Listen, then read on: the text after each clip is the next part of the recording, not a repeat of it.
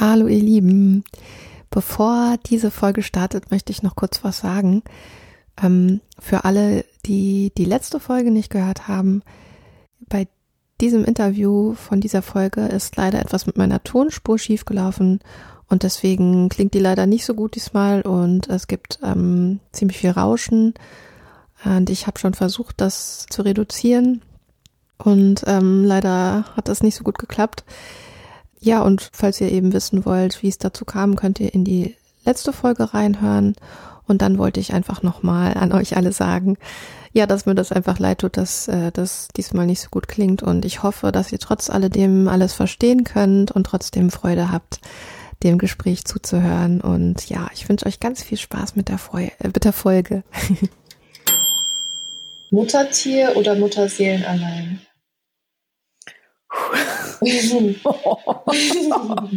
Den das überspringe ich.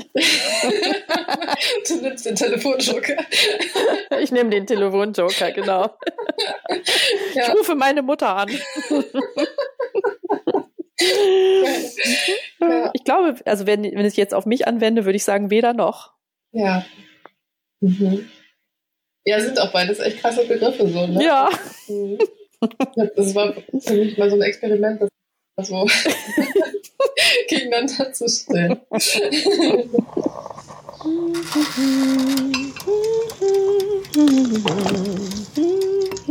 Heute haben wir das Thema Mama Burnout. Lasst euch überraschen, es wird wieder ein ganz kreativer Flow. Möchtest du ein ganzes Stück? Ja. Mmh, Mutterkuchen. Das schmeckt ja lecker, danke. Chaos, Kunst und Muttermund. Der Podcast für Kreativität und Mutterschaft. Hallo ihr Lieben und herzlich willkommen zu Chaos, Kunst und Muttermund. Ich freue mich sehr, dass ihr eingeschaltet habt. Ähm, heute habe ich wieder einen unfassbar vielseitigen Menschen zu Gast, und zwar Julia Bonn aus Berlin. Julia ist ausgebildete Ergotherapeutin. Sie hat mehrere Jahre in London gelebt und hat in dieser Zeit verschiedene Fortbildungen und Ausbildungen gemacht, unter anderem im Performance Coaching, später auch noch mit Thai-Massage und Reiki. Sie hat eine Ausbildung in der Greenback-Methode und im Panterei-Approach. Und ähm, sie hat außerdem in Hamburg freie Kunst studiert und ist seitdem als freischaffende Künstlerin tätig. Und sie hat 2014 gemeinsam mit zwei Kolleginnen einen Ort für Körperarbeit gegründet, den Körperraum Mitte, und praktiziert dort nun schon seit vielen Jahren Körpertherapie und körperorientiertes Coaching. Und dazu kommen noch zahlreiche Fortbildungen zu verschiedensten Themen, wie zum Beispiel systemische Familienberatung. Und Julia gestaltet außerdem eine freie Radiosendung, bei der ich auch mal zu Gast sein durfte, was ganz, ganz toll war. Und ähm, sie ist aktiv in der feministischen Gesundheitsrecherchegruppe Berlin. Und Julia ist Mutter von zwei Kindern. Und wahrscheinlich noch ganz, ganz viel mehr, aber ich fand, also alleine das ist schon echt so, wow.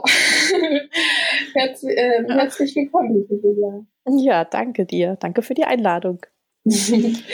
ja, voll schön, dass du dir Zeit nimmst für das Gespräch. Ich freue mich voll. Wir haben ja einige Zeit gebraucht, um zusammenzufinden. Ähm, ja, und ich bin wirklich total beeindruckt und auch berührt davon, was du alles machst und was du alles schaffst. Und ähm, ja, bei, bei all dieser Vielseitigkeit und den verschiedenen Interessen nehme ich trotzdem eine ganz, ganz große Klarheit wahr. Ähm, nimmst du das auch so wahr, diese Klarheit? Also war die immer schon da oder ähm, gibt es irgendwas, womit du dir die ähm, erschaffst? Oder ja, woher kommt das? Was ist das so? Wie, wie nimmst du das wahr? Hm, also ich nehme das so wahr, dass ich das eher im Laufe der Zeit, ähm, dass sich das eher so herauskristallisiert jetzt, in den letzten Jahren vielleicht sogar erst. Mhm. Dass ich irgendwie auch ziemlich lange auf der Suche war und ziemlich, also von wegen Umwege, dass ich gefühlt auch ziemlich viele Umwege genommen habe die aber nicht unbedingt, also in der Rückschau nicht unbedingt als Umwege zu sehen sind, sondern die jetzt wie so Puzzlesteine sind zu dem, was alles irgendwie mir wichtig ist und was mich da jetzt irgendwie so in meinen Weg geführt hat. Also ich habe das einmal tatsächlich geschafft, mit einem Kunstprofessor zu reflektieren. Das war, als ich mal so ein Gastsemester oder ein halbes Gastsemester in Grenoble war an der Kunstuni und da hatte ich irgendwie so, sollte ich mal so präsentieren, was ich denn so mache und das war auch unglaublich vielseitig. Ich habe da immer, ich habe total viele Methoden und Mittel benutzt und hatte so unterschiedliche Forschungsfragen, an denen ich so gearbeitet habe, auf verschiedenste Weise. Und dann habe ich versucht, für den François Deck hieß der, mhm. einen, wie so einen roten Faden daraus zu arbeiten. Und das hat mir irgendwie total viel Spaß gemacht. Und da habe ich so gemerkt, dass eigentlich, wenn ich so, so, wenn ich so zurückblicke auf, auf das, was ich so gemacht habe, auch an, an, vielleicht an Schleifen oder auch an Abkürzungen teilweise, dass ich dann, dass dann so, ja, tatsächlich ganz viel Klarheit entsteht. Mhm. Dass ich wie so ein, wie so ein, wie so, also ich kann es halt eher mit einem Puzzle vergleichen, dass es so viele, viele Teile gibt und die sich so zusammenfügen zu was. Mhm. Ja. Und hattest du auch immer schon das Vertrauen, das so zuzulassen? Hm, ich habe es mir immer wieder erarbeitet, würde ich sagen. Also ich hatte auch sehr, sehr tiefe Täler, durch die ich so durch bin und da hatte ich nicht immer das Vertrauen. Mhm. Also da habe ich mir dann auch eher Unterstützung gesucht, also in der Form von einer Therapie oder so. Und eben auch, als ich in Berlin angekommen war, eben auch in Form von der Körpertherapie. Es war auch ein ziemlich, ziemlich, ähm, da wusste ich wirklich auch gerade nicht so richtig, wie weiter. Und dann bin ich so zufällig auf diese Körpertherapie-Methode gestoßen und das hat mir total viel gebracht. So, so viel gebracht, dass ich gedacht habe, das will ich auch lernen. Ich will auch irgendwie, dass Leute so, ähm, ja, so viel Klarheit oder so viel ähm, ähm, auf eine Weise Kraft in sich spüren, dass sie irgendwie weitergehen können. Mhm. Und ähm, der Körper ist ja für dich, ähm, also einfach allein, dass du eben Körperarbeit machst und da ja auch so ganz viele Ausbildungen gemacht hast, total wichtig und ähm, spiegelt sich das auch in deiner künstlerischen Arbeit wieder? Also machst du da auch viel mit dem Körper oder ist da noch, sind da noch so andere Bereiche eher aktiv? Also in der, in der Arbeit, die ich jetzt momentan mache, da bin ich jetzt ja seit 2015 mit in der feministischen Gesundheitsrecherchegruppe. Da ist schon auch wichtig, denn also wir machen da zum Beispiel auch zum, in Workshops Körperübungen. Allerdings verbindet sich da eher wieder auch so mein Interesse zu so Theorie und zu vielleicht auch eher angewandter ähm, praktischer Arbeit, dass ich, dass, dass wir da ja ähm, eher damit arbeiten, wie gehen Menschen mit dem Bereich Gesundheit um und Selbstfürsorge, zum Beispiel auch Selbstfürsorge in, in Zeiten von, von vielleicht emotionalen Krisen. Da ist der Körper ja auch ganz wichtig. So, also dass wir da ähm, eben versuchen, ganz viel Methoden zu lernen und zu sammeln und eben auch weiterzugeben, wie wir uns gegenseitig auch zum Beispiel in Krisen unterstützen können, wie wir uns gegenseitig empowern können, und eben auch, also nicht nur über Gespräch oder so da zu sein, sondern eben auch auf den, also auf gute Nahrung zu achten oder auf warme Kleidung oder also ne, was eben auch für den Körper sehr, sehr wichtig ist. Das war jetzt nur ein ganz kleiner Ausschnitt von dem, was wir machen. Ne? Also ich habe jetzt mhm. nicht unsere Arbeit vorgestellt. Mhm. Aber es ist, also ich würde sagen, ja, der Körper ist auch da wichtig. Mhm. Das ist jetzt keine Theorie im Sinne von, dass wir da jetzt nur Texte, also Texte lesen oder Texte schreiben, sondern wir, wir treffen ja auch viele Leute, wir machen Interviews, wir machen, haben Begegnungen, wir allein schon, wenn Körper in einem Raum sind, entsteht ja auch was, finde ich. Mhm. Ja, und ähm, der Geist ist ja auch im Körper, ne? Also das kann man ja auch gar nicht irgendwie so trennen voneinander. Mhm. Obwohl das ja auch schnell passiert, ne? dass der Geist sich irgendwie wegbewegt. Ähm, und ich finde auch gerade in, in, der Zeit, in der wir leben, passiert das ja auch ganz schnell und ähm, ist ja quasi schon so ein Normalzustand, ne? dass ähm, ähm, einfach weniger im Hier und Jetzt ist und halt mehr ähm, in der Planung und in der Zukunft und in der, ja, in der virtuellen Welt. Ähm, also hast du das Gefühl, dass es auch zunehmend wichtiger wird, auch ähm, den Körper und den Geist zu, zu verbinden wieder? Mm, ja, also ich glaube, es war, es war nie unwichtig. Mhm.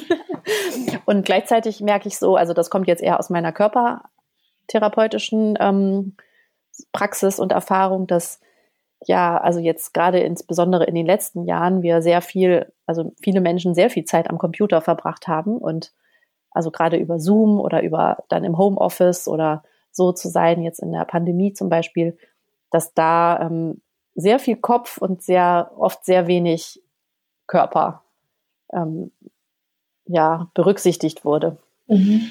Und dass es gleichzeitig einen großen, also ein großes Bedürfnis und einen großen Bedarf dafür gibt, da auch wieder mehr die Verbindung herzustellen. Und hast du denn den Eindruck, dass, ähm, also dass den Menschen das bewusst ist, dass, dass es dieses Bedürfnis gibt nach, nach Körperlichkeit? Ja, ich glaube schon. Mhm. Ich glaube schon. Also ich meine, viele, gerade in der Pandemie war es ja auch so, dass es, dass es wenig Umarmungen, wenig Nähe, dass also Menschen, die alleine leben, das ist natürlich genau das Gegenteil von Menschen, die mit Kindern irgendwie die ganze Zeit dann irgendwie auf, auf einem engen Raum gehockt haben vielleicht. Da gab es dann vielleicht ein Übermaß an Körperlichkeit, die vielleicht gar nicht so, auch gar nicht mehr so als angenehm oder so empfunden wurde, aber dass es dann gerade bei, bei Leuten, die alleinstehend und dann zu Hause alleine leben, da, dass es da ein großes, großes Bedürfnis gibt. Mhm. Du das gerade ansprichst, ähm, die die Körperlichkeit ähm, jetzt in Familien oder ne, mit Kindern. Ähm, wie war denn das bei dir nach der Geburt ähm, deines ersten Kindes? Ähm, die, die, körperliche Veränderung hat sich die auch, also wie hat sich die bemerkbar gemacht jetzt auch in deiner Arbeit in, mit der Körperlichkeit oder auch in deiner künstlerischen Arbeit? Also für meine Körperarbeit hat das, glaube ich, bedeutet, dass ich einfach nochmal so eine andere Ebene von ähm, Erfahrungswissen kann ich es mir jetzt vielleicht nennen, mitgebracht habe. Also, also eben durch so eine Erfahrung wie die Geburt, die ja nun extrem, extrem körperlich ist. So, also da war ich, glaube ich, nur noch Körper. Da war alles andere war so wie ausgeschaltet. So, ich habe, also ich habe noch in Erinnerung, dass ich immer zwischendurch mhm. zwischen den Wehen eingeschlafen bin und dann wieder aufgewacht und nächste Wehe. so, und dachte hinterher so, wow, was so ein Körper alles mhm. kann ist schon echt ganz schön beeindruckend. Und das auch so mhm. nicht so sehr als Kopfwissen, sondern eher als Erfahrungswissen mit in die Arbeit zu tragen. Das, was ein Körper alles kann und mhm. so in sich hat als Potenzial oder als, als, ja, als Fähigkeit.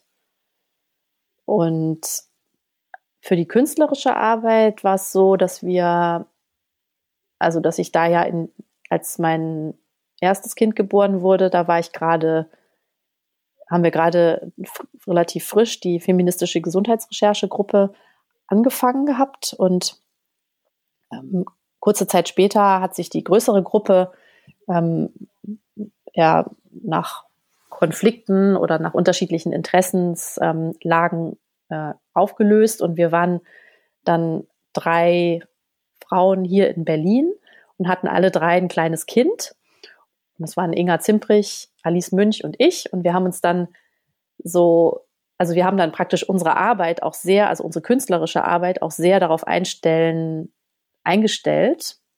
Ich wollte jetzt da gerade sagen, einstellen müssen, aber wir haben uns auch dafür entschieden, das so zu machen, dass wir eben alle drei ein kleines Kind da mhm. hatten. Und wir haben dann unsere Gruppentreffen zum Beispiel in den Vormittag gelegt und mindestens eine hatte immer ein Kind dabei, ein kleines Kind, was gestillt wurde oder war irgendwie noch erschöpft und musste sich erstmal hinlegen oder hat irgendwie gesagt, oh, ich kann jetzt gerade gar nicht arbeiten, ich muss erstmal schlafen oder so. Und wir haben praktisch unseren ganzen Arbeitsrhythmus auf diese neue Situation eingestellt und haben daraus auch ja total viel, mhm. also haben gleichzeitig ganz viel gelernt darüber, wie, also zum Beispiel, wie ausgrenzend das Kunstfeld in der Hinsicht ist, dass man eben normalerweise äh, abends auf Vernissagen geht oder irgendwie nachts noch irgendwas fertig macht für irgendeine Deadline oder so. Und das ging einfach nicht mehr. Auch durch diese, auch durch diese Körperlichkeit, ne? Nachts nicht genug Schlaf kriegen, weil die Nacht über gestillt wird oder so. Und gleichzeitig das zu lernen und zu merken und auch schmerzhaft zu lernen, dass das irgendwie jetzt, dass wir einfach ganz anders jetzt umgehen müssen, auch mit unserer künstlerischen ähm, Arbeit. Hm, also gleichzeitig wie ein Lernen und ein Verlust. So beides. Ja. Ja, oh, ich kann das so nachfühlen. Und gleichzeitig finde ich das aber unglaublich berührt und auch stark, dass ihr euch da so ähm, gefunden habt und dass ihr da so einen Raum, weil ihr euch selber erschaffen habt, wo das alles eben auch Raum hatte und, und da nicht also wirklich ganz damit alleine wart, ne, sozusagen. Mm, ja, ich war auch froh. Ich weiß auch nicht, was ich sonst gemacht hätte. Also wenn ich jetzt, ähm, ich, also ich, in, ich weiß nicht, wie ich sonst künstlerisch weitergearbeitet hätte.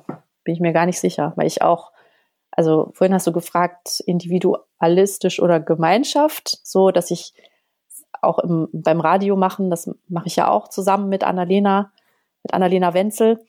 Also da bin ich auch in einem Kollektiv, auch wenn wir nur zu zweit sind und auch in der feministischen Recherchegruppe sind wir dann auch einige Zeit lang, also sind wir jetzt auch seit ein paar Jahren zu zweit, nur noch Inga und ich. Also ich bin schon sehr gerne in, in Gemeinschaften so zum Arbeiten auch. Mhm. Und auch die Praxis, ne? also meine Körperarbeit, ähm, den Körperraum Mitte, den hätte ich alleine nicht gegründet. Da bin ich mir 100 Prozent sicher. Mhm. Da sind, waren wir zu dritt als drei Gründerinnen, dass ich eigentlich immer, dass ich eigentlich immer Leute, mit Leuten zusammen gerne was aufbaue und auch, auch weiterführe, so auf eine Art. Ich weiß gar nicht, was ich gemacht hätte mit der künstlerischen Arbeit, wenn ich das so nicht gehabt hätte als, als gemeinsame, ähm, ja, als Gruppe, wo wir das so gemeinsam auch, ähm, ja, dann auch teilen konnten, ne? Mhm. auch reflektieren, also auch tatsächlich in eine Reflexionsebene zu gehen, aber auch dann trotzdem unsere künstlerische Arbeit weiterzumachen, so eben auch beides zu haben. Mhm. Ja, ja, ich finde auch, das zeigt nochmal, wie wichtig das ist. Genau, dass man ähm, ja Erfahrungen teilen kann, das Gefühl, damit nicht alleine zu sein. Weil das nimmt ja auch ganz viel, zum Beispiel Scham, ne? Also das, weil ich finde, Scham ist sowas, was einen ja auch total lähmen und ausbremsen kann. Ähm, und was so stark mhm. sein kann, dass einem manchmal die Scham selbst gar nicht bewusst ist, ne? Aber trotzdem mhm, lähmt ja. sie einen total. Ähm, also das habe ich zum Beispiel auch ganz viel so erlebt, ähm, dass ich eben nach nachdem ich Mutter geworden bin, nicht mehr die Alte war und immer das Gefühl hatte, mein Umfeld erwartet von mir, dass ich wieder die Alte bin. Und, mhm. Und habe auch lange Zeit überhaupt nicht das so begreifen können, ähm, dass, dass ich selber auch diesen Wunsch ähm, nicht loslassen konnte, also selber auch diesen Wunsch hatte, ich will auch wieder die Alte sein für die anderen sozusagen. Ne? Mhm, und, ja. und wenn ich überlege, wenn ich vielleicht von Anfang an diesen Raum gehabt hätte, ähm, wo alle das miteinander teilen, dann ähm, ja, hätte ich das vielleicht auch viel schneller loslassen können und viel mehr ins Vertrauen gehen können, ähm, dass es okay ist, dass ich jetzt nicht mehr die Alte bin, sozusagen. Mhm, ähm, ja. Und ja, das finde ich total schön, das zu sehen, ähm, wie viel das ja bewirken kann, in, in, in Gemeinschaft sowas ja, auszutauschen. Und ja, das ist auch mit ein Grund, ne, warum ich diesen Podcast mache, weil ich eben auch gemerkt habe, wie wichtig das ist, Vorbilder zu haben, was mir auch vorher gar nicht so sehr bewusst war, wie wichtig das ist, weil ich in vielen Bereichen Vorbilder hatte und es gar nicht reflektiert habe, wie, wie wertvoll das ist, mhm. toll das ist, dass ich die habe. Und in dem Bereich, halt ähm, in diesem künstlerischen Bereich, also in, in, ja, in, in dieser Musikwelt als Mutter zu sein, das ist einfach ja immer noch wird nicht so groß thematisiert irgendwie, ne? Und wenn dann auch äh, oft negativ. Das sind so zwei Rollen, die mhm. so die, die Musikerin auf der Bühne und die Mutter, das sind so zwei Rollen, die irgendwie nicht so zusammengehen. Ähm, und ja, und mhm. das ist einfach so, so wertvoll, ähm, in, in, in solchen Bereichen dann Vorbilder zu haben oder Menschen, die einen inspirieren. Ähm, oder auch einfach eben nur äh, zeigen, ja, mir geht's genauso, ne? Und das, ja, voll schön. Ja, ich denke, das ist total wichtig. Also total wichtig, sich, also diese Räume für Austausch und dass es ne, dass sich gegenseitig unterstützen auch. Das, das glaube ich, ist total stärkend und, und ganz, ganz wichtig. Da fällt mir ein, ähm, oder beziehungsweise was du, wie du gerade, was du gerade gesagt hast, mit dem, dass es wie zwei unterschiedliche Rollen mhm. so sind, einmal als, als Musikerin und als Mutter, dass ich äh, neulich ähm, Kontakt hatte mit verschiedenen ähm, Initiativen und Gruppen, die sich eben mit dem Thema auch beschäftigen, zum Beispiel mit der AG Tanz und Elternschaft oder auch mit einer Gruppe, die heißen Beyond Reproduction, also Re-Doppelpunkt Production. Die, die sind in Hamburg und da, da geht es um Mütter in den äh, darstellenden Künsten, also eben auch um Vernetzung um Austausch, um gemeinsame, also um sich dafür einzusetzen, dass das eben nicht mehr so ein Widerspruch ist. Und die haben auf ihrer Visitenkarte stehen, äh, ein Zitat, schade, dass du Mutter wirst, ich mochte immer deine Kunst. Und ich fand das so krass, oder ich finde das, also dass es immer noch so, so eben schambelegt ist oder so stigmatisiert ist, als Künstlerin in, in verschiedenen Bereichen Mutter zu werden. So, dass das wie so, ja fast wie geheim gehalten werden muss. Das, das haben die also unter anderem erzählt, dass, dass in deren Austauschgruppe jetzt bei der AG Tanz und Elternschaft, dass das so ähm, gerade die Überlegung bei, wenn ich mich bewerbe für ein Engagement oder wenn ich einen Antrag schreibe und vielleicht bin ich gerade Mutter geworden und habe vielleicht dadurch eine kleine Lücke in meinem künstlerischen Lebenslauf oder ich habe jetzt eine, gerade eine anstehende Schwangerschaft oder so. Also dass das, was mache ich damit mit der Information? Halte ich die geheim, damit ich irgendwie mir da irgendwie die Chancen nicht irgendwie nehme, dadurch, dass das irgendwie so immer noch so so negativ gesehen wird und das also sich da gegenseitig zu unterstützen und auszutauschen und die haben auch dann irgendwie Forderungen erarbeitet, zum Beispiel, dass es eben auch eine Antidiskriminierungsstelle geben müsste, wo sich Mütter mhm. zum Beispiel jetzt in den darstellenden Künsten oder im Tanz auch hinwenden könnte, wenn sie zum Beispiel Engagements abgesagt kriegen, weil, weil sie Mütter sind. Oder es trifft eben, mhm. Sie haben auch schon gesagt, das trifft Mütter mehr als Väter. Wahrscheinlich auch, weil die Körperlichkeit, also der, der Körper da nochmal eine andere oder eine besondere Rolle spielt. Also vielleicht jetzt stärker als in der bildenden Kunst, wo ich jetzt eher aktiv bin. Mhm. Aber trotzdem, auch da, ne, also da, auch da gibt es Situationen, wo das irgendwie nicht so cool ist, wenn ich mein Kind dabei habe oder wenn ich auf einmal einen Milcheinschuss habe und bin auf irgendeiner öffentlichen, ich bin auf irgendeiner Vernissage und trinke irgendwie einen Sekt und dann schreit mein Kind oder ich habe einen Milcheinschuss oder so. Das ist halt auch mit Scham oder mit Peinlichkeit oder so behaftet. Ne? Und das ist dann wieder der Körper, der mhm. dazwischen funkt. Mhm. Ja. Ja, das, und das sind so viele Ebenen, ne? Also das ist ähm, einmal so dieses Bild, ähm, was in der Gesellschaft herrscht von der Mutter, ähm, ne? Die dann eben nicht zusammenpasst mit dem Bild, was man vom Künstler oder von, ne, von der Künstlerin hat, die so frei ist und stark und ähm, das ist so das eine. Und das andere ist aber auch noch ne, diese Ebene des diese strukturelle Ebene, dass man eben bestimmt funktionieren muss, ne, um, um da äh, stattfinden zu können. Also dass man eben ähm, immer ähm, ja, fit sein muss. Ne? Also wenn das Kind dann krank ist, ne, dann hat man halt Pech irgendwie. Und ähm, aber man muss halt immer verfügbar sein. Man muss zu bestimmten Zeiten verfügbar sein, ja, in vielen Bereichen, ne, ja, Abend genau. So, wo es dann einfach besonders schwierig ist. Ähm, und dazu kommt noch, dass ja auch diese ganzen Themen, Ne? Also diese körperlichen Themen oder auch überhaupt alle Themen rund um Elternschaft ähm, oder um, um Kindheit auch, da ja inhaltlich oft nicht auftauchen ne? und ähm, dann da ja auch sozusagen inhaltlich nicht gesehen werden wollen. Und das kommt ja auch noch dazu, finde ja. ich. Ja, das stimmt. Und das Ganze hat man dann ja auch noch internalisiert und muss das ja für sich selber auch nochmal klar kriegen. Ne? Ja. Und also man ist ja quasi schon, ähm, also man ist ja innerlich auch schon irgendwie gehemmt, weil man die ganzen Themen ja internalisiert hat auch noch. Ähm, und dann noch im Außen zusätzlich. Das, äh, das versteckt sich dann ja vielleicht auch sogar noch gegenseitig. Ja, ja, genau. Genau, das, also das haben, das haben die auch, da haben die auch drüber geredet.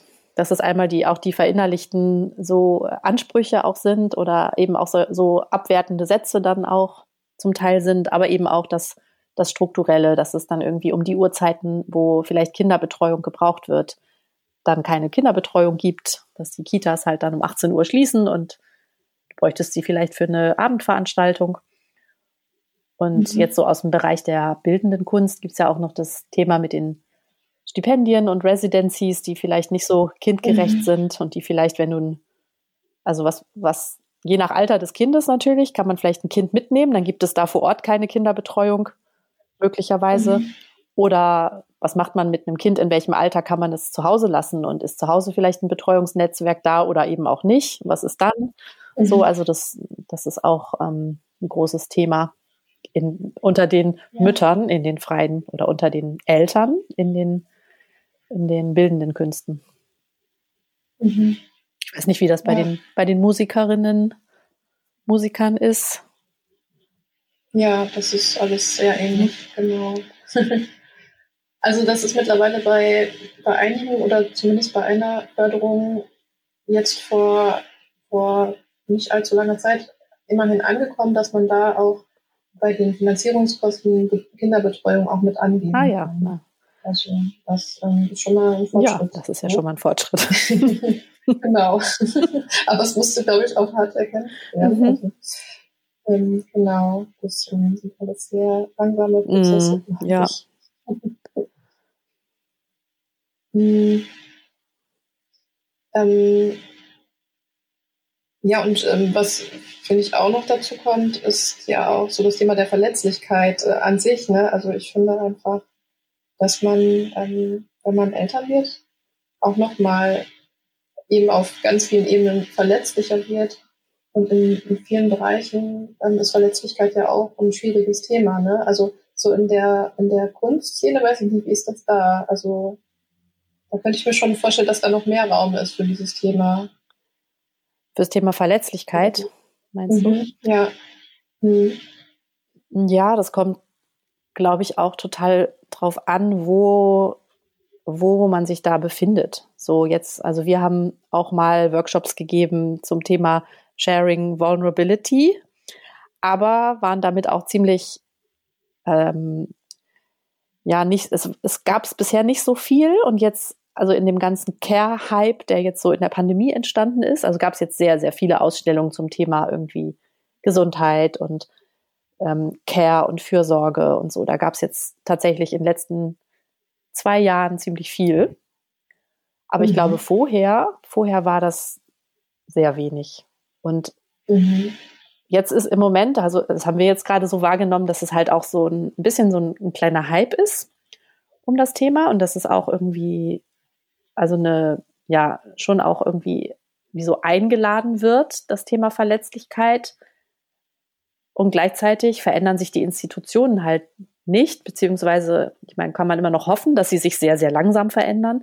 Und das ist, ich meine, wer kann, also wer kann Verletzlichkeit zeigen? Ne? Das ist ja auch, auch, ähm, muss man sich auch erstmal trauen können oder mhm. so dass, ich, ich, mhm. weiß nicht, man kann es vielleicht auch ein Privileg nennen. Also ich habe, also ich mhm. kann da davon, ich kann sozusagen etwas Verletzlichkeit zeigen, aber ich bin auch eine weiße Frau mit irgendwie, ich, also ich habe ein soziales, also ein Umfeld, was mich auffangen würde, so, ne?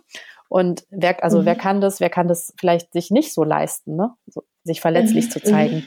Und ich finde, ich meine, ich habe immer noch irgendwie ähm, Hoffnung, dass auch Institutionen, große Institutionen, wenn du jetzt sagst, eine Förderung hat sich auch schon da, wurde da jetzt schon verändert durch einen langen Kampf, also das jetzt vielleicht auch mit einem Generationenwechsel langsam, dass sich auch, auch Institutionen langsam verändern, weil ich finde, das ist immer noch sehr, sehr schwierig, dass das dann einmal so mhm. wie so ein Ausstellungsthema zwar sein darf, aber dass es innerhalb der Institutionen weiter das gleiche ähm, Leistungs- und mit sehr viel Druck und sehr prekär das Arbeiten so ist. Ne? Das ist sehr, immer noch weiterhin sehr schwierig.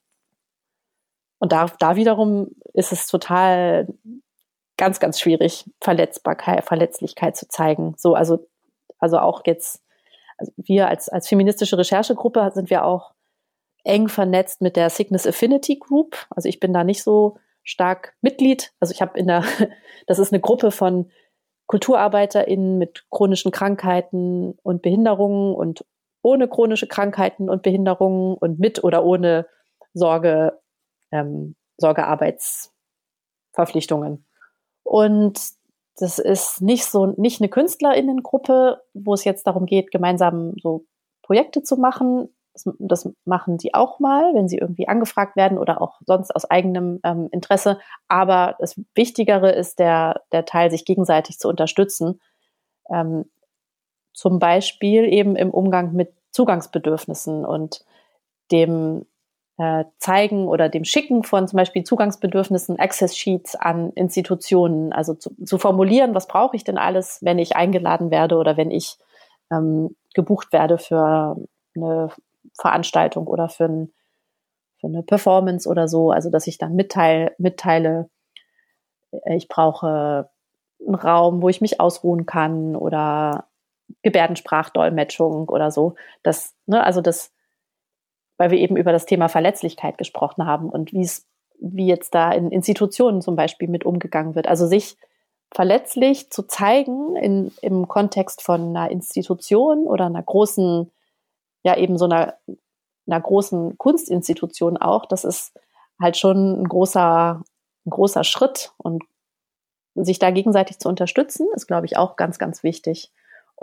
Eben auch normaler wird, dass man sowas auch einfordert, ne? Also sowas wie, ähm, ja, dass darauf geachtet wird, dass dass man das vielleicht nicht so aktiv einfordern muss, eben was ich für Bedürfnisse, also für Zugangsbedürfnisse habe, ne, was ich brauche, um ähm, meine Arbeit gut machen zu können. Es ist ja nicht irgendwie ein Extra oder ein, ein Luxusding, dass ich irgendwie, wenn ich jetzt mit einer chronischen Krankheit komme, also ich spreche jetzt nicht von mir, ne? Ich, ich bin nicht, ich habe keine chronische Krankheit. Also das, dass wenn jemand mit einer chronischen Krankheit in der Institution eingeladen wird, eine Ausstellung zu machen oder eine, eine einen Talk zu geben, dass es dann eben bestimmte Bedürfnisse, die sind dann, es ist essentiell, dass die erfüllt werden. Das ist kein Extra. Und dass das, genau, dass sich trotzdem immer dafür einsetzen zu müssen, das ist halt, kostet halt auch sehr, sehr viel Kraft. Und das ist auch viel, ja, viel Aufklärungsarbeit, die dann geleistet wird. Und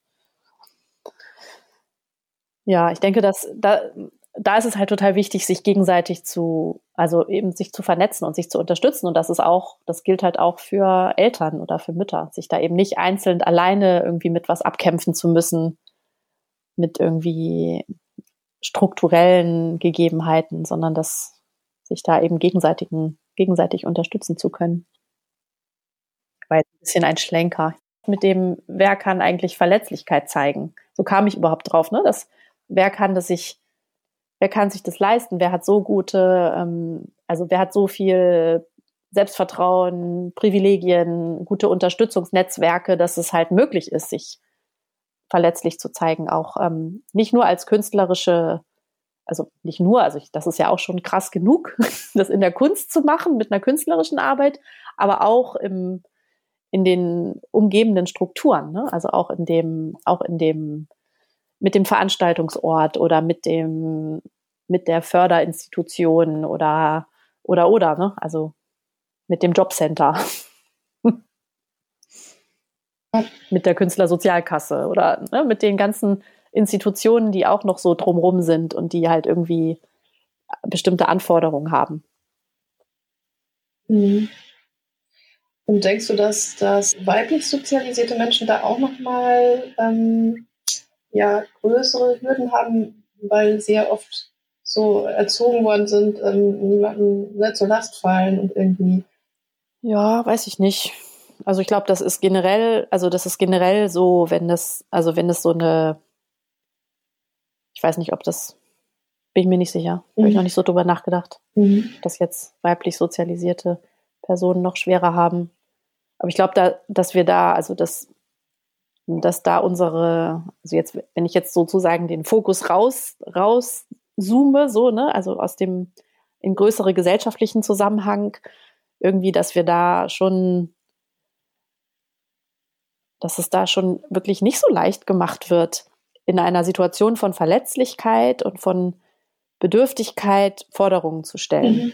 Also, oder auch überhaupt für die eigenen Rechte so einzutreten. Also das, das wird einem, glaube ich, nicht so leicht gemacht. So, also wenn ich jetzt dran denke, dass, dass, also, dass wir viel dazu gearbeitet haben im Gesundheitssystem, ja, also im, in der Recherchegruppe, dass wir im Gesundheitssystem also einfach bestimmten Hierarchien, dass bestimmte Hierarchien ganz, ganz präsent sind und dass wir, wenn wir aber in einer Situation von irgendwie Krankheit oder Bedürftigkeit oder Schwäche oder wir brauchen irgendwas, dass, dass es dann eben nicht so leicht gemacht wird, dass wir einfach unsere Bedürfnisse auch gut äußern können. Also dazu sind wir nicht, also das ist, ist glaube ich, ist glaube ich fällt niemandem einfach mhm. oder wenn wenn es wenn wir mal zum Jobcenter müssen oder wenn wir ein Problem haben mit weiß ich nicht, der Krankenkasse oder so, ne, dass, dass eben diese bestimmten strukturellen, hierarchischen, also hierarchischen Strukturen oder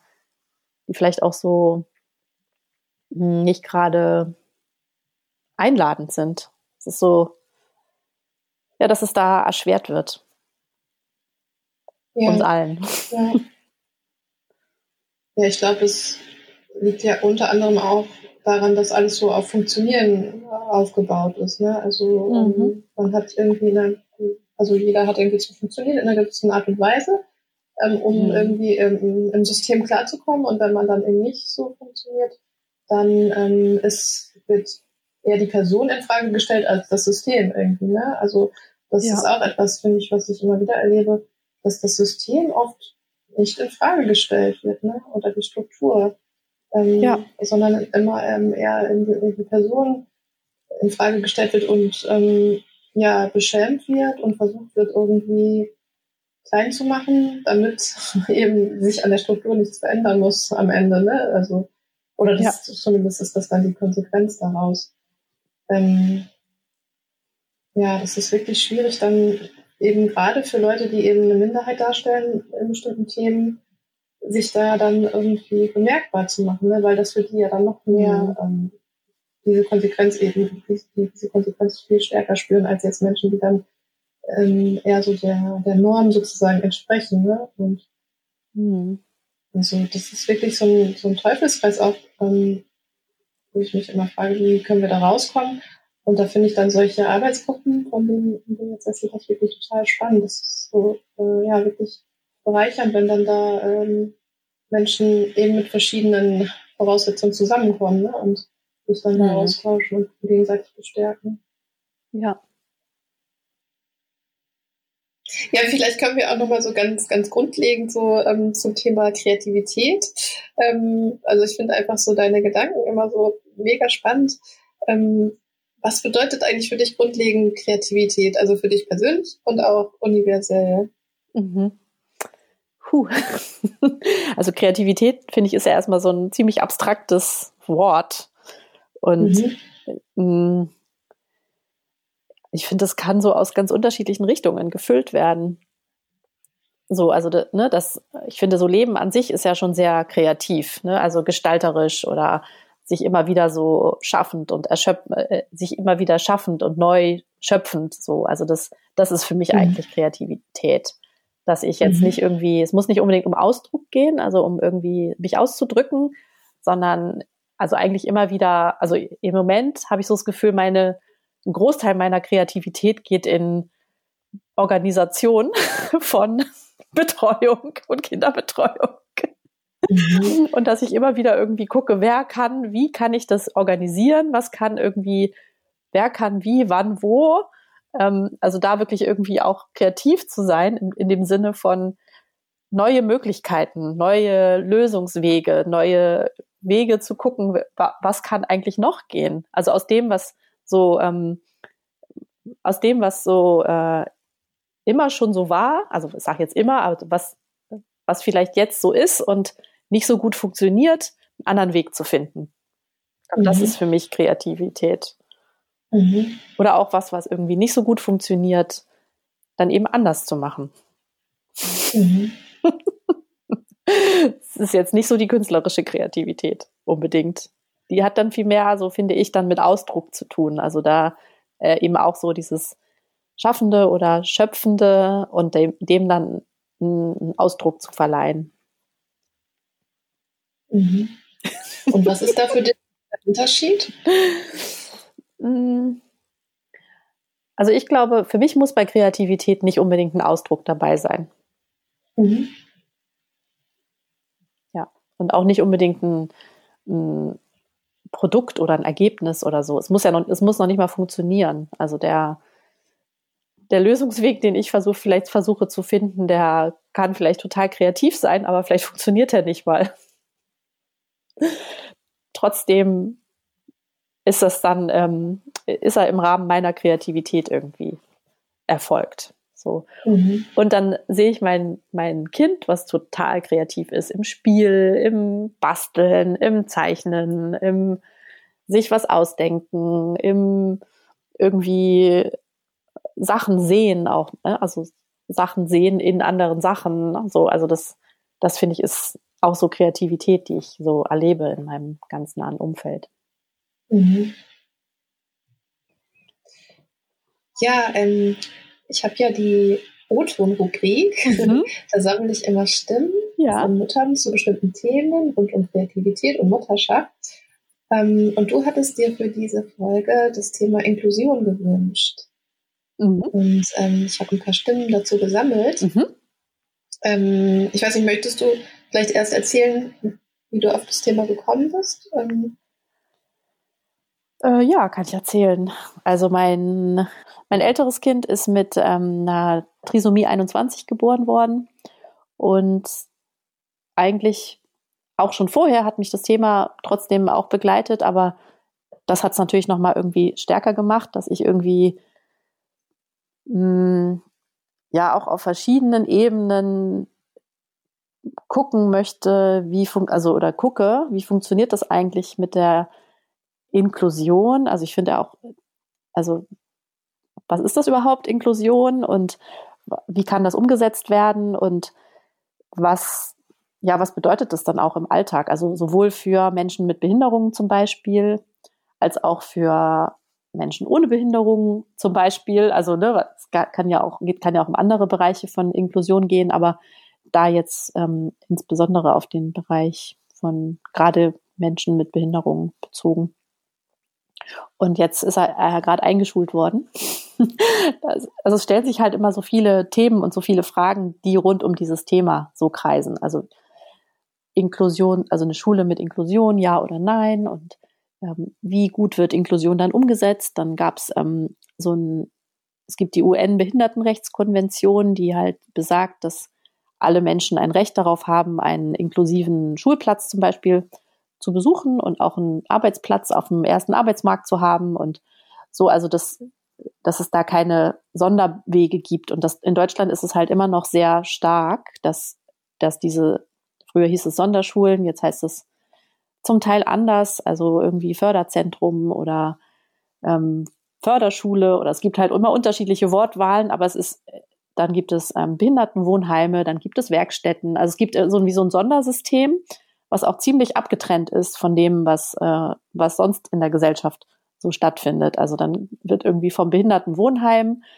der Fahrdienst zum, zur Behindertenwerkstatt und dann gibt es irgendwie, äh, dann gibt es kaum irgendwie Berührungspunkte und das fängt halt wenn ich jetzt so gucke bei der Schulwahl, ne, dann fängt es halt doch relativ früh an. Das gibt mehr in Pankow, wo ich wohne, gibt es mehr ähm, Förderschulen als Schulen, die richtig gute Inklusion machen. Also Schulplätze. Es gibt irgendwie, glaube ich, drei Förderschulen. Also es gibt jetzt für den Bereich geistige Entwicklung zum Beispiel. Dann gibt es auch noch unterschiedliche für den Bereich geistige Entwicklung, für körperliche Entwicklung, für Hören, für Sehen. Also da gibt es unterschiedliche Förderbedarfe natürlich.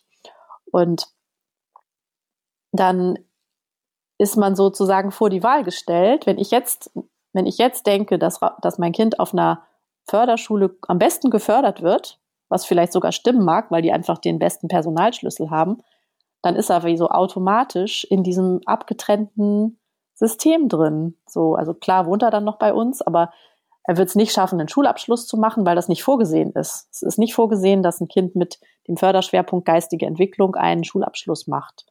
Und das heißt, er wird keinen Ausbildungsplatz kriegen. Und das heißt, er wird in einer Behindertenwerkstatt landen. Und selbst wenn er dann irgendwie in einer vielleicht inklusiven betreuten WG wohnt, oder vielleicht nicht inklusiv oder in einer WG wohnt, wird er mit dem Fahrdienst zur Behindertenwerkstatt fahren. Und es ist wie so, also möglicherweise geht es ihm dabei sogar gut. Das weiß ich ja nicht, also weiß ich ja jetzt nicht, ne? aber es wahrscheinlich, vielleicht fühlt er sich wohl, vielleicht hat er Freunde und trotzdem, es ist wie so ein, es ist ein Sondersystem. Und da jetzt so in den ersten Jahren seines Lebens haben wir halt möglichst viel versucht, dass das nicht so ist. Er ist auf eine inklusive Kita gegangen, ist in einem Sportverein, wo auch wirklich sich Inklusion auf die Fahnen geschrieben wird und das auch sehr stark praktiziert wird. Und jetzt ist er auch in einer Schule, die inklusiv arbeitet. Und ja, das ist, es, deswegen ist es ein Thema, was mich sehr stark beschäftigt, auch als Mutter, ne? also als dass ich irgendwie Ich meine, er hat jetzt noch keine Möglichkeit zu wählen, aber ich möchte für ihn oder wir als Eltern möchten für ihn einen inklusiven Weg wählen, auch wenn es da zum Teil ganz schöne Schwierigkeiten gibt. Ja, ist mir ein wichtiges Thema als Mutter, deswegen habe ich das als Thema eingebracht. Ja, vielen Dank für dieses Thema und ähm, kann dir ja mal die Stimmen vorspielen oder vorlesen, die bisher kamen. Mhm, ja. O-Ton, O-Ton, O-Ton. Also meine Kinder sind jetzt nicht äh, behindert, also nicht, also nichts auffällig sozusagen. Ich habe ein neurodiverses Kind und habe dadurch äh, gibt es da andere Herausforderungen. Aber ich ähm, beide Kinder waren in einer inklusiven Kindertagesstätte und ähm, ich bin selber mit einem behinderten Cousin aufgewachsen und ich glaube, also ich für mich kann sagen, wir haben durch ihn und durch sein Mit uns Sein, der war hat immer zu Hause gelebt und ähm, haben wir unfassbar viel gelernt. Also, ne, das, was heißt unfassbar viel gelernt? Es hört sich eigentlich doof an. Also es war einfach normal. Und ich erinnere mich an, äh, als ich dann älter war, Jugendliche war und ähm, dann selbst mal in einem Heim für mehrst schwerfach behinderte Kinder äh, gearbeitet habe, also so Wochenenddienste gemacht habe als äh, Jugendliche oder 16-Jährige, ähm, dass da mich irgendwann ein Freund fragt, ja, wie kannst du das, wie machst du das? Und ich ähm, habe nur gedacht, ja, also ich meine, klar kann ich auch verstehen, wenn man nicht ähm, das äh, Privileg hatte, einfach normal mit Behinderung aufzuwachsen, dass ähm, man dann verunsichert ist vielleicht, weil es halt, ähm, weil es einem fremd ist, so. Ja, also so eine Behinderung, die dann offensichtlich ist, ähm, weiß ich auch aus äh, dem Kindergarten hier von uns, ähm, dass die dann einfach auch normal mitlaufen quasi, also ob sie jetzt laufen können oder nicht, ne? aber so, ähm, dass die anderen Kinder vielleicht sie schon mal irgendwie komisch angucken, aber ich erinnere mich auch an Sprüche von meinen Kindern, die dann gesagt haben, ja, der XY, der kann ja nicht reden oder ähm, der kann jetzt dies oder das nicht. Aber das war immer so eine Feststellung. Hallo. Oh ja, das Thema ist mega spannend. Ähm, ich wollte an die Vorrednerin anschließen, ähm, dass es, also mein Kind, äh, äh, ja, meine Kinder haben beide keine Behinderung und ähm, ich bin aber sehr froh, dass sie in einer Kita sind, wo es auch Ki äh, Kinder mit Behinderung gibt. Und ähm, es gibt auch ja ziemlich viele verschiedene Hautfarben und das finde ich sehr angenehm, also dass es da so ein gewisses diverses Umfeld gibt, jedenfalls unter den Kindern. Bei den ErzieherInnen ist das nochmal so eine andere Sache. Da, ähm, da ist es leider nicht so divers.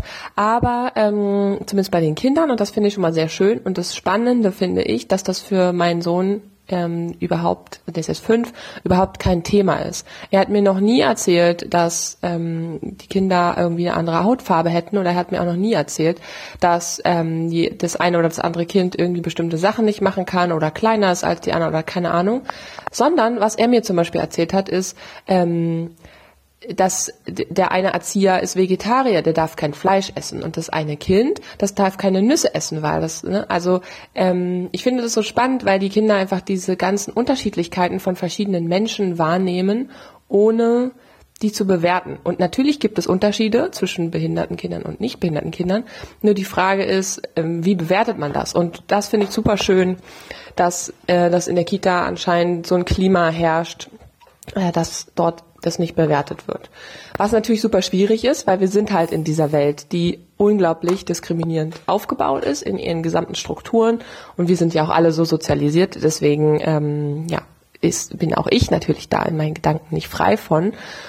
Und ähm, deswegen ist es umso wichtiger, finde ich, dass die Kinder alle gemeinsam auf eine Schule gehen. Und natürlich, ähm, so wie das eben die Vorrednerin gesagt hat, ist es ein Problem, weil Schulen da an ihre Grenzen kommen, weil sie eben auch nicht so ausgestattet sind. In unserem System geht es ja darum, Leistung zu bringen und nach Leistung zu sortieren. Das ist ja auch ähm, nach offiziellen Maßstäben der der Sinn von Schulen, dass die sortieren sollen. Ähm, und das finde ich eben grundlegend falsch ich bin aber jetzt auch so eine Verfechterin von freien Schulen und so weiter. Also äh, ich bin da wahrscheinlich relativ radikal in meinen Ansichten.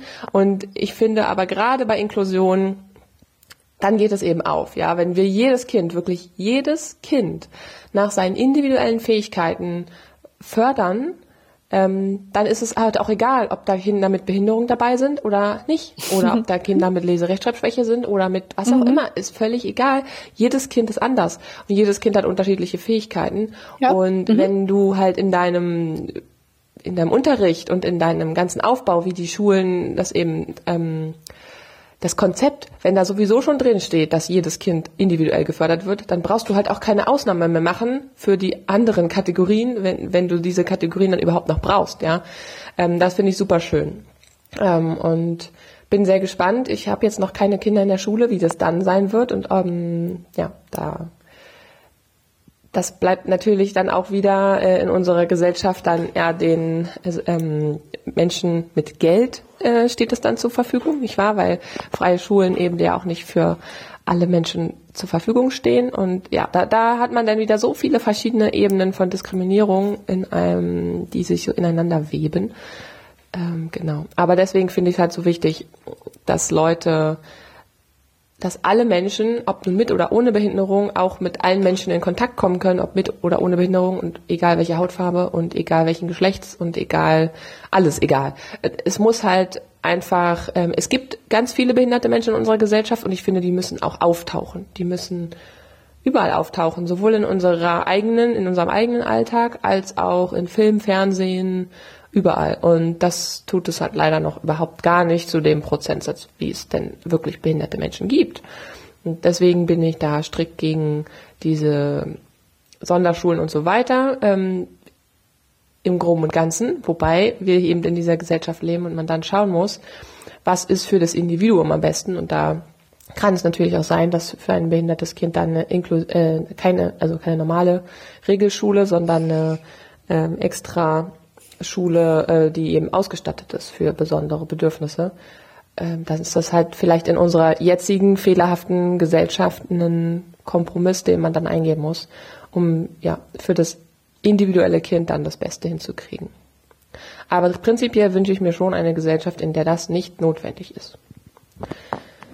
Ja, ich fürchte, äh, Ute, du musst hier viel schneiden bei unseren Kommentaren, weil ähm, die, bei diesem Thema kann man nicht kurz antworten. Ganz liebe Grüße, ihr alle. Tschüss. Und dann gibt es noch ähm, eine Mutter hat was geschrieben. Mhm. Im etwas weiteren Sinne zum Thema. In Kita und Schule unserer Kinder gab und gibt es kaum Kinder mit körperlichen Einschränkungen. Die Kita, so toll es auch sonst dort war, war leider heillos überfordert. Angemessen mit einem Jungen mit Asperger umzugehen. Die Familie hat die Kita dann gewechselt. Schade für alle Kinder.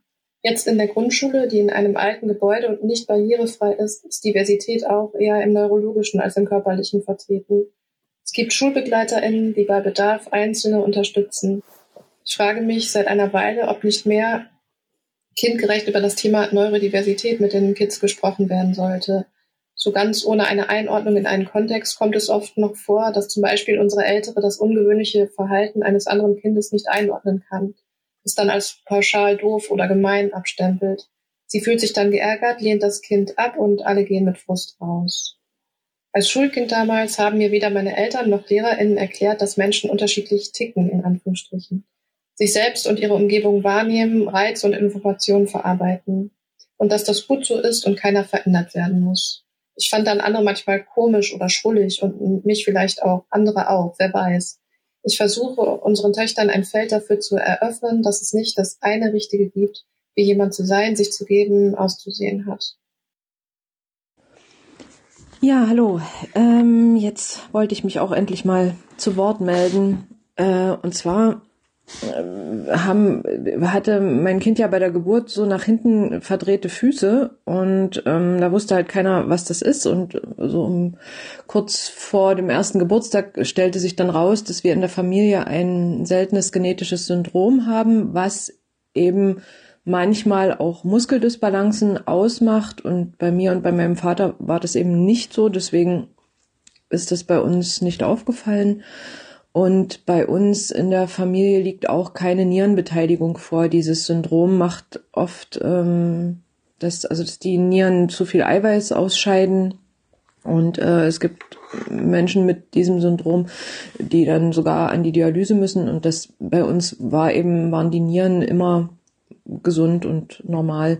Und das ist wahrscheinlich auch ein Grund, warum das bei uns nie aufgefallen ist. Und jetzt durch diese Sache mit den, mit den Füßen, durch diese starke Muskeldysbalance, wo eben die äußeren Muskeln so stark gezogen haben, dass die Füße nach hinten gedreht waren, äh, fiel das erstmals auf, hat da, ist das erstmals ähm, halt rausgefunden worden. Und da, ja, und das, wir waren eben immer so ein Grenzfall, ne? Also es es ist eine rein muskuläre Geschichte. Das hat sich inzwischen auch alles gut verwachsen. Es, der rechte Fuß ist immer noch so ein bisschen auswärts, aber im Großen und Ganzen ist alles gut, alles normal. Ähm, mein Kind hat immer noch Orthesen und wird aber jetzt auch, also äh, sie wird jetzt zwölf, wird immer schwieriger, so dass sie da zu motivieren und ähm, dadurch ist es aber auch so ein bisschen sichtbar geworden. Und wir hatten eben immer das Problem, äh, dass das so unsichtbar war. Also klar, wo sie Baby war, dieses nach hinten gedrehte fiel kurze Zeit mal auf, aber ab da, wo die Füße so eher zur Seite gezeigt haben, war das eher immer lustig. Und dann ähm, hat sie eben, als sie anfing zu laufen und sich hinzustellen, sich immer auf die Zehenspitzen hochgedrückt. Einerseits, um seitwärts laufen zu können, was die Babys ja als erstes machen, und da überhaupt vorwärts kommen zu können. Und aber auch durch das Syndrom haben wir eben auch eine Muskelschwäche, die, also der Muskel hat kurzen Moment volle Kraft, aber ermüdet ganz schnell. Und ähm, wahrscheinlich stützen die Faszien den Muskel nicht genug. Das war so die Vermutung, die wir mehrmals gehört haben, die mir auch so nach allem, was ich jetzt gelesen habe, ich bin nicht medizinisch ausgebildet, ähm, am wahrscheinlichsten erscheint. Ähm, und äh, das war, also da hat sie sich eben einfach durch dieses Hochdrücken auf die Zehenspitzen Kraft geholt. Und dieses Gangbild ist abgespeichert und das ist eben so das Hauptproblem jetzt, dieses äh, immer auf dem Vorfuß sein und sie ist lange Zeit wirklich komplett auf den Zehenspitzen gelaufen. Sie konnte gar nicht, sie konnte die Ferse nach unten bringen, aber sie konnte zum Beispiel nicht diese Bewegung umsetzen, mit der Ferse aufsetzen und nach vorne abrollen. Und ja, da haben wir eben viel auch durch mit Rehas und allem Möglichen. Aber Kindergarten und auch Schule war dann schon ein Problem. Also kind, Kita habe ich sehr schwierig in Erinnerung, ähm, weil ja, es war halt nicht sichtbar. Sie hatte keinen Schein, sie hatte kein Anrecht auf einen Inklusionsplatz, hatte aber trotzdem besondere Bedürfnisse. Und ähm, wir hatten dann Glück, sie war in einem Kindergarten, die altersgemischte Gruppen hatten. Und wenn die dann Ausflüge gemacht haben oder sowas, durfte sie eben dann bis kurz vor der Einschulung eigentlich, wenn sie es wollte, auf dem Rückweg im Babybus bei den Krippenkindern mitfahren. Und immer so ein bisschen entscheiden, wie, wie schafft sie es von der Kraft her.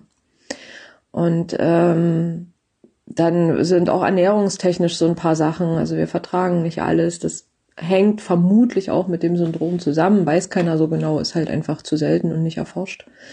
Ähm, und das war im Kindergarten auch ganz schwierig. Mit der Schule wurde es dann etwas besser. Also Sportunterricht war kein Thema, da kriegte sie eh keine Zensuren. Die Absprache war, sie versucht mitzumachen, was geht, darf sich aber ausruhen zwischendurch. Ähm jetzt mit der fünften Klasse ist es wieder ein bisschen schwieriger geworden. Also das ist auch immer wieder so ein Gucken und wir haben eben nie den Anspruch auf dem Inklusionsplatz dafür, ist sie nicht krank genug, nicht behindert genug. So und ähm, und ich muss auch sagen, also mein mein Gedanke nochmal zu diesem ganzen abgetrennten System äh, war, dass äh, ich wirklich ein großer Verfechter von Inklusion bin, weil ich glaube, dass das äh, dieses Anecken äh, damit zu tun hat, dass eben Behinderungen so wenig sichtbar sind, dass es diese abgetrennten Systeme gibt, dass einfach der Eindruck erweckt wird, das ist nicht normal, das ist, das gibt's gar nicht. Und wenn es das doch mal gibt, dann ist das Staunen groß.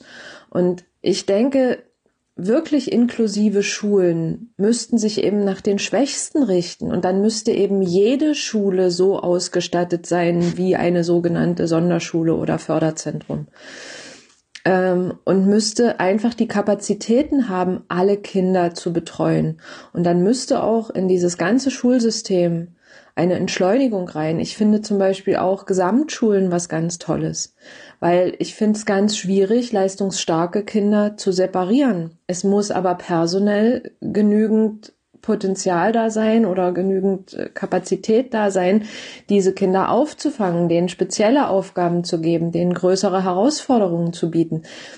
Das Personal an den Schulen, ob es die Lehrkräfte sind, ob es ähm, ähm, Hilfskräfte sind, die müssen auch geschult sein, Kinder mit unterschiedlichen Begabungen äh, so zu führen, sag ich mal, oder so zu anzuleiten, dass die Kinder auch lernen, jeder hat seine Qualitäten jeder hat, jeder ist wichtig, jeder ist besonders und nicht nur der, der Leistung bringt, zählt.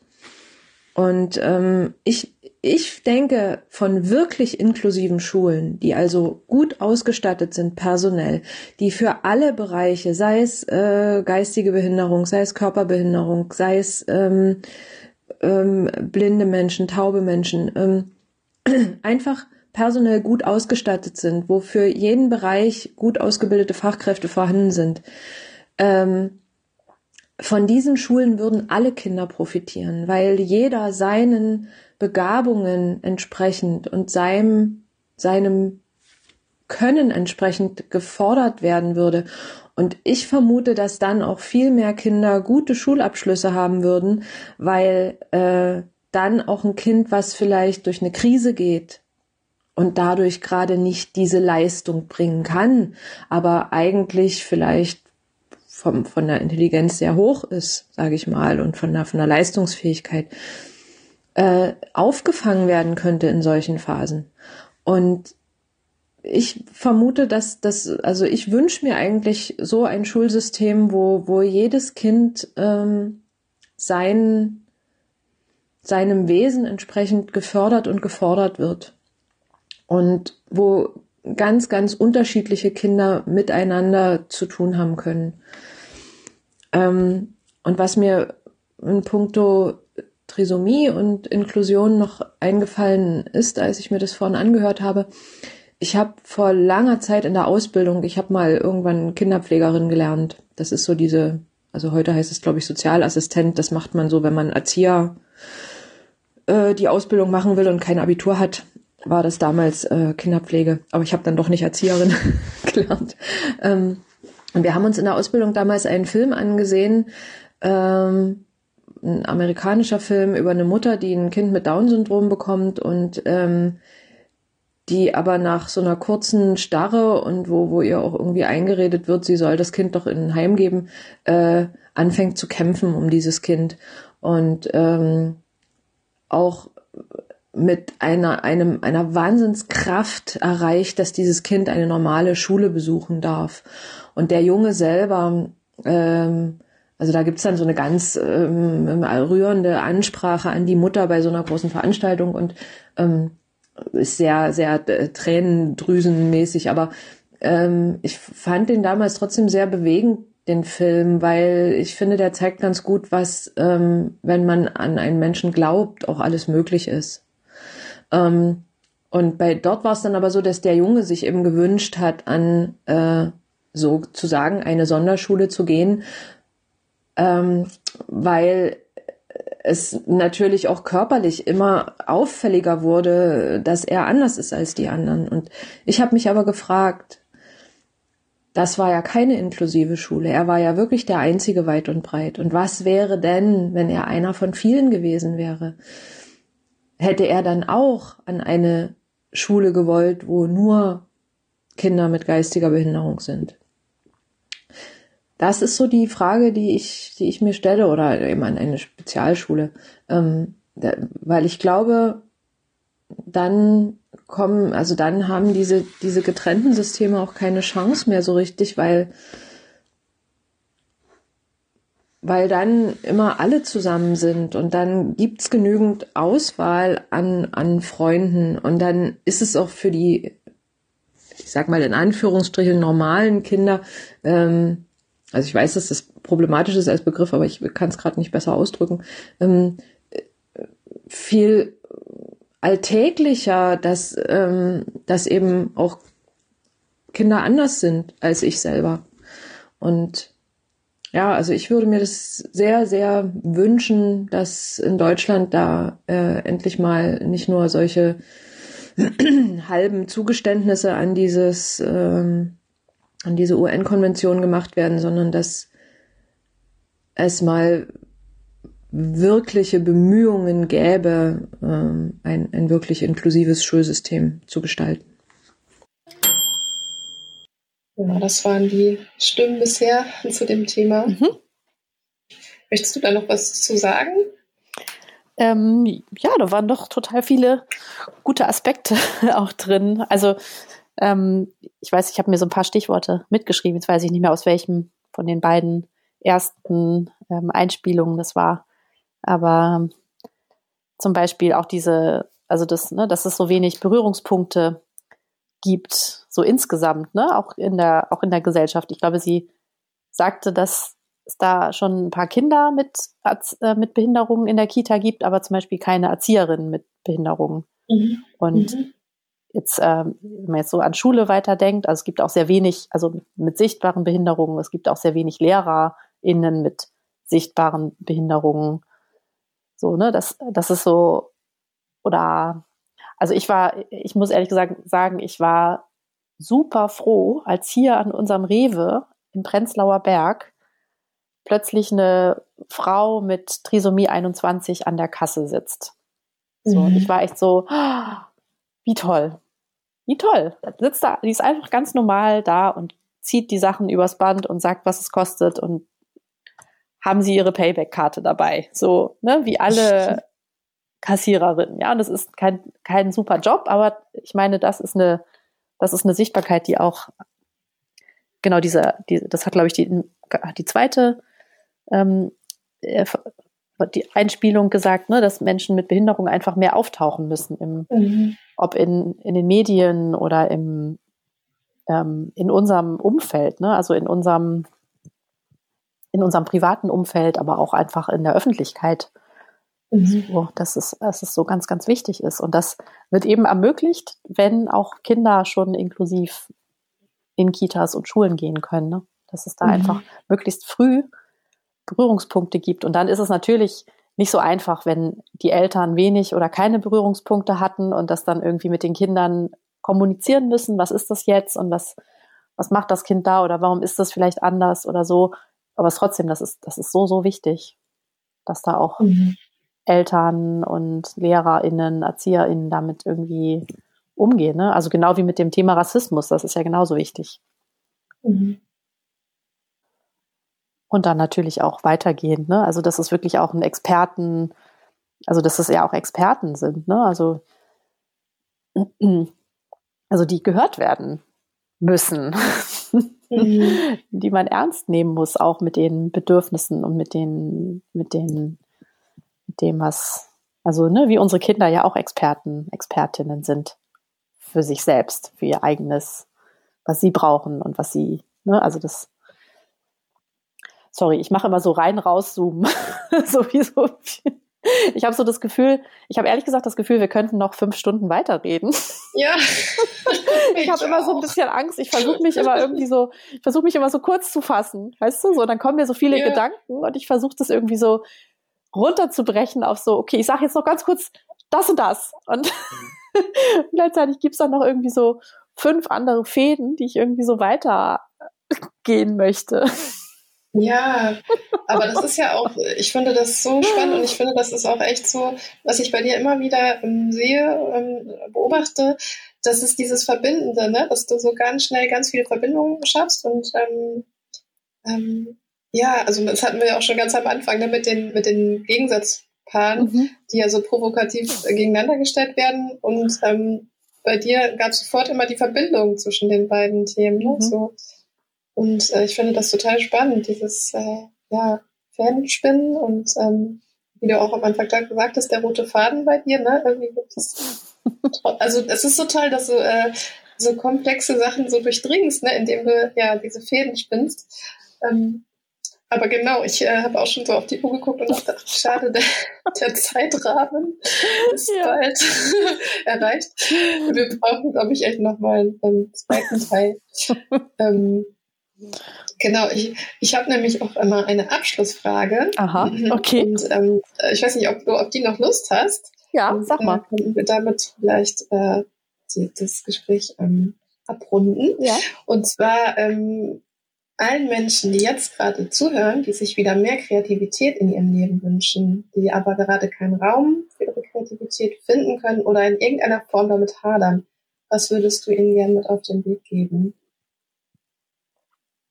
Den würde ich mit, ich würde euch mit auf den Weg geben, die Kreativität in den kleinen Dingen auszuleben.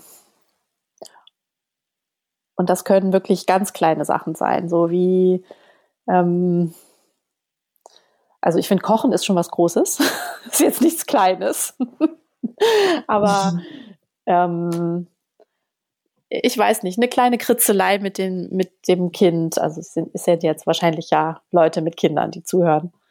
Also eine kleine Kritzelei mit dem Kind oder eine kleine Telefonzeichnung oder ein ganz tiefer Atemzug auf dem Balkon oder ein, ein Herbstblatt nochmal von der anderen Seite angucken.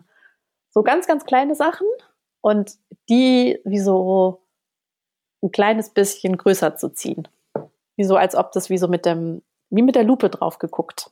Meine Tochter mhm. läuft im mhm. Moment immer mit so einer Lupe durch die Gegend und guckt sich die Tapete an und den Teppich und so. Und das, das alleine schon finde ich so kreativ, so einen anderen Blick auf was zu kriegen, mhm. was wie so ein, wie so was erweitert in der eigenen Wahrnehmung.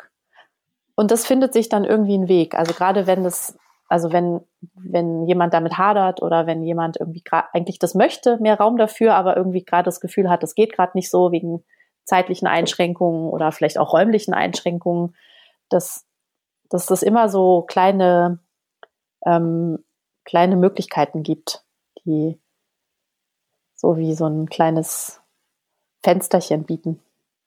Mhm. Eigentlich ist das schon cool, so zwei Minuten am Tag mit einer Lupe rumzulaufen und sich die Sachen alle mal ganz genau anzugucken. Mhm. Wow, coole Idee. das war jetzt ziemlich spontan. Ja. Ich hätte sonst natürlich auch noch ein paar Körperübungen. ja, ja, genau. Also sich mal richtig doll zu schütteln oder mal so ein mhm. gutes Lied anzumachen. Ich kenne da so eine gute Liedermacherin. Von der zum Beispiel. Ilute. genau. Und da war so richtig komisch abzutanzen. Mhm. Auch mit den Kindern, wenn sie mit dabei sind. Mhm. Ja. Ja, das finde ich auch immer toll, wenn sich so gemeinsam was ergibt. Ne? Mhm. Also ähm, oft denkt man ja, oh Gott, ich muss jetzt mal irgendwie ne, alleine sein und, äh, und die Zeit äh, für mich alleine und das mhm. kriege ich nicht hin. Aber ne, ja. manchmal ähm, füllt das auch schon diesen Kreativitätstank, wenn man gemeinsam irgendwas macht oder ähm, sich einfach darauf einlässt auch, ne? So, ähm, mhm. was, was könnte entstehen. Ja, und also vielleicht auch nicht so, also ich würde ja, ich würde ja raten, nicht so aufs Produkt, also auf, eine, auf ein Ergebnis mhm. oder so zu schauen, sondern das wie so ein, also wie so ein, wie so was, was ich dann auch in mir habe. Also, ne, wenn ich jetzt, wenn ich jetzt das Beispiel mit dem, mit der Lupe, ne, ich gucke mir so eine Raufasertapete plötzlich mal unter der Lupe an und habe dann irgendwie eine neue Information in mir, Mhm. Und die ist da. Die, es ist wie so ein Teil in meinem, in meinem ganz, in meinem Gesamtsystem, wie so ein, es ist eine neue Information da und die, die wird irgendwo, die wird irgendwo ihren Weg machen, ohne dass mhm. ich die jetzt bewusst irgendwo einbaue oder so. Aber das ist wie mhm. so ein, so, also mein Sohn ist total fasziniert von dem, es gab eine Sendung mit der Maus, wo ein Apfelstiel unter dem Mikroskop angeguckt wird. Ah ja, die haben wir auch gesehen. Und das, das beschäftigt ihn immer noch. Das ist, dass das wie so ein, mhm. Dass das wie so ein Horizonteröffner ist. Und ich glaube, ja. ich glaube, gerade in den Momenten, wo wir es nicht so schaffen, Ausdruck zu schaffen, also ne, so irgendwie zu schreiben oder zu zeichnen oder irgendwie mit einem, mit einem, mit was, wie wir vielleicht auch gewohnt waren, kreativ zu sein oder wie, wie wir es mhm. so, so, üblicherweise so, ne, also wie wir es am meisten von uns kennen, also weil du ja meintest vorhin, wie wir die Alte sind, ne, also wie mhm. Mal waren und wie wir uns ausgedrückt haben. Wenn wir das nicht so schaffen im Moment, dann finde ich, ist es total gut, das andere so zu nähern. Also das, was uns nochmal sowieso neugierig sein lässt auf die, auf die Welt. Also so, mhm. so, huch, was ist das denn? So überrasche, überraschende Momente zu haben. Im ganz Kleinen. Das wäre mein Weg. Ja, voll cool. Ja, das löst einen ja auch so von diesem Gefühl, man, man steckt irgendwie fest und ähm, ne, alles ist irgendwie fest, aber dann auf einmal zu sehen, ach, es ist ja gar nicht alles fest. Mhm. Dieser Apfelstiel, so wie ich ihn gesehen habe, mhm. so ist er ja gar nicht, sondern das war nur eine Perspektive auf etwas, was ich gar nicht eigentlich greifen kann. So, ne? Mhm. Ja. Cool. Okay, dann müssen wir uns jetzt alle mal eine Lupe besorgen. ja, ich glaube, wenn man mit dem Handy ein Foto macht und reinzoomt, dann ist das was anderes. Das wird dann nur pixelig mhm. oder so mhm. komisch. Ja, stimmt. Aber das, ich finde das, das, was du meintest, dass es, dass es so fest ist, das finde ich interessant, weil ähm, das fand ich zum Beispiel auch als Kind schon sehr spannend, dass das eigentlich nicht fest ist. Die, diese Dinge mhm. sind ja nicht fest. Die sind ja so, mhm. ne, also die, sorry, ich mache schon wieder eine Verbindung, aber so ein, so weit rein zu zoomen, dass wir so die Elektronen um die Atomkerne schwirren lassen. Und dann ist echt alles wie so in Bewegung. Ja. Ja. Und dann ist wiederum faszinierend zurückzublicken und zu sehen, ich kann aber auch alles so sehen, als wäre es fest. Ja, Genau. Und äh, ich kann alles irgendwie definieren. Das ist jetzt ein Tisch, das ist ein Stuhl. Mhm. Das ist ja auch mega faszinierend. Ne? Ja. Ne? Also man kann das echt in alle Richtungen irgendwie. Ja, und dann drehst du den Tisch um und hast ein Boot oder ne, was auch immer. Ne? Das ist so, das ist wie so. Das, das ist, ich finde, das ist toll. Mhm. Cool. Wow. Ach, wie schön. So funktionieren ja auch Kinder, ne? Also, oder ne, so das finde ich, kann man ja auch total gut mit Kindern dann machen. Also so die, diese Art von Kreativität so feiern. Man legt eine Decke drüber und hat eine Höhle und schon ist irgendwas im Gange. Ja, ja. Man braucht nicht viel. Ist alles, ist alles irgendwie ein Schatz. Ja, genau. Ach man, cool. Vielen, vielen Dank für das super spannende Gespräch und ähm, genau, vielleicht ja irgendwann noch Teil 2. ja, gerne. ähm, ja, mega. Und äh, ja, ich hoffe, ähm, ihr seid auch so inspiriert worden wie ich von dem Gespräch und ähm, ja, habt Lust weiterzudenken und weiterzuspinnen und vor allem auch ähm, auf Julias Seite zu gehen. Ähm, ich werde die auf jeden Fall in den Show Notes verlinken. Ähm, du bittest ja auch zum Beispiel Online-Arbeit ähm, an, ne? Mhm, also, ja, mache ich auch. Ist, äh, genau, ist nicht auf Berlin beschränkt. Und ähm, genau, und für dein künstlerisches Schaffen werde ich auch einen Link hinterlegen in den Show Notes. Ähm, ja, liegt dir irgendwas noch auf dem Herzen, was du gerne loswerden würdest? Zum Abschluss? Nee, eigentlich nicht. Jetzt sind da so viele Fäden, die ich gerne auch weiterdenken möchte. ja, cool. Schön, vielen Schön. Dank. Vielen Dank, Ute. Ja, danke dir. Und ja, vielen Dank euch fürs Zuhören und äh, mit, mitdenken. und ähm, ja, ich ähm, freue mich total, wenn ihr beim nächsten Mal wieder einschaltet und wünsche euch alles Gute. Das war's für heute mit Chaos, Kunst und Muttermund. Der Podcast für Kreative. ich freue mich, wenn ihr das nächste Mal wieder dabei seid.